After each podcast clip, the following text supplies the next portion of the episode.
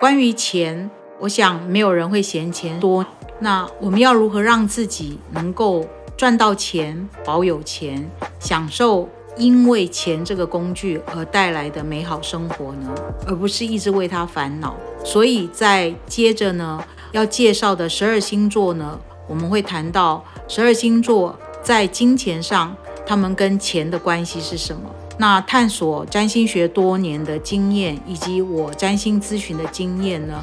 综合研判呢，去发现一个人跟金钱的关系，除了他的命格跟运势之外呢，他真正的关键点是来自于他的欲望模式所形成的情绪模式与心理状态。大家好，我是周飞鹏，让我们用西洋占星学为你找到人生新方向。天蝎座的朋友呢，你们消费的习惯呢有极端性，也就是常常在创造与毁灭的两种极端性格交互、相互的交战。有时候你们运用金钱呢，非常的冷静、谨慎、小心。买东西的时候一样呢，会比比不断的比较，想要找到真正有价值的东西，或者符合你们心中的价值标准，你们才会购买。那你们也不会呢，为了自己的形象或装点自己的门面呢，去买那些所谓符合社会世俗所定义的那些东西来戴在自己身上或穿在自己的身上。简单的说呢，俗丽夸饰的东西你们是看不上眼的，但是你们家中的东西呢，每一样买来的东西对你们来讲都是充满后面的属于你们的故事。几乎呢，你们买的东西呢，例如家中的那张椅子，都具有未来升值变现的潜力。所以那张椅子呢，可能一张椅子就要两三万块，而且是二手市场的。但是这两两三万块的椅子呢，不论是在它功能性、实用性、工艺性、美学性，都同时兼备。但是呢，我说过，你们的。性格呢有那种两极性，有时候你们的欲望像一匹脱缰之马的时候呢，你们就会没有节制的去消费，倾向过度的扩充信用，而买很高价位的东西，用信用卡或者信用扩张去买了这个高价位的古董或东西之后呢，又会造成你们的信用过度扩扩张的危机。这是你们在消费上要注意的。那在投资理财上呢？你们从小呢，对于金钱对人所产生的影响呢，感到相当的好奇。你们会透过金钱去观察人跟人性，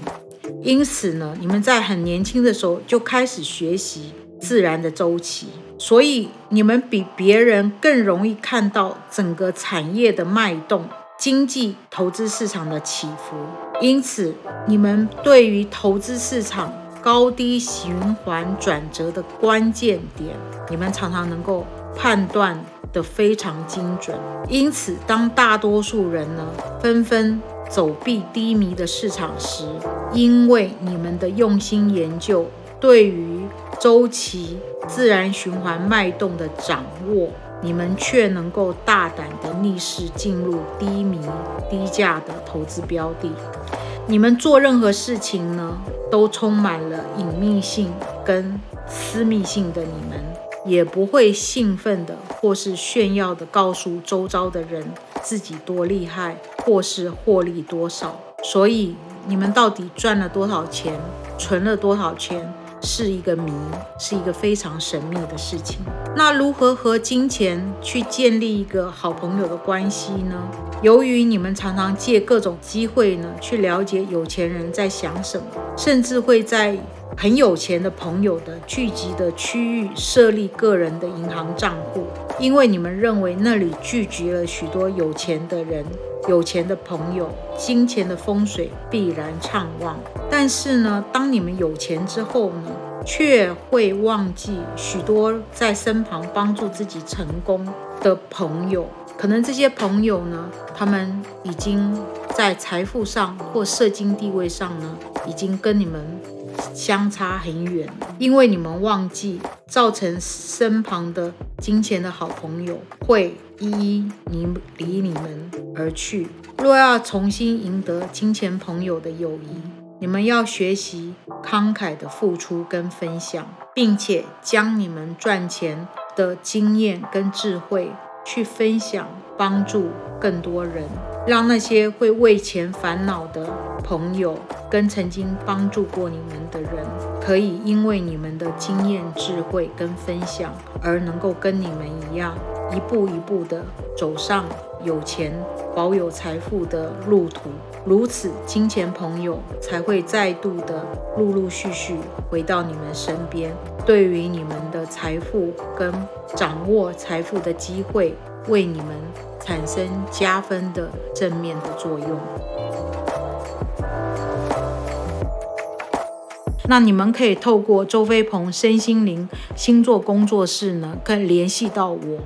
那。可以写透透过表单写下你们需要咨询的项目，然后约时间，对自己的命格跟在投资理财上，或者你命格中的一些事情呢，有更深入跟详细的了解。透过命理跟占星的这个工具，它可以让你很中立跟中性的去认识你自己。如果你想要深入的了解的话，可以在我的粉砖找到我。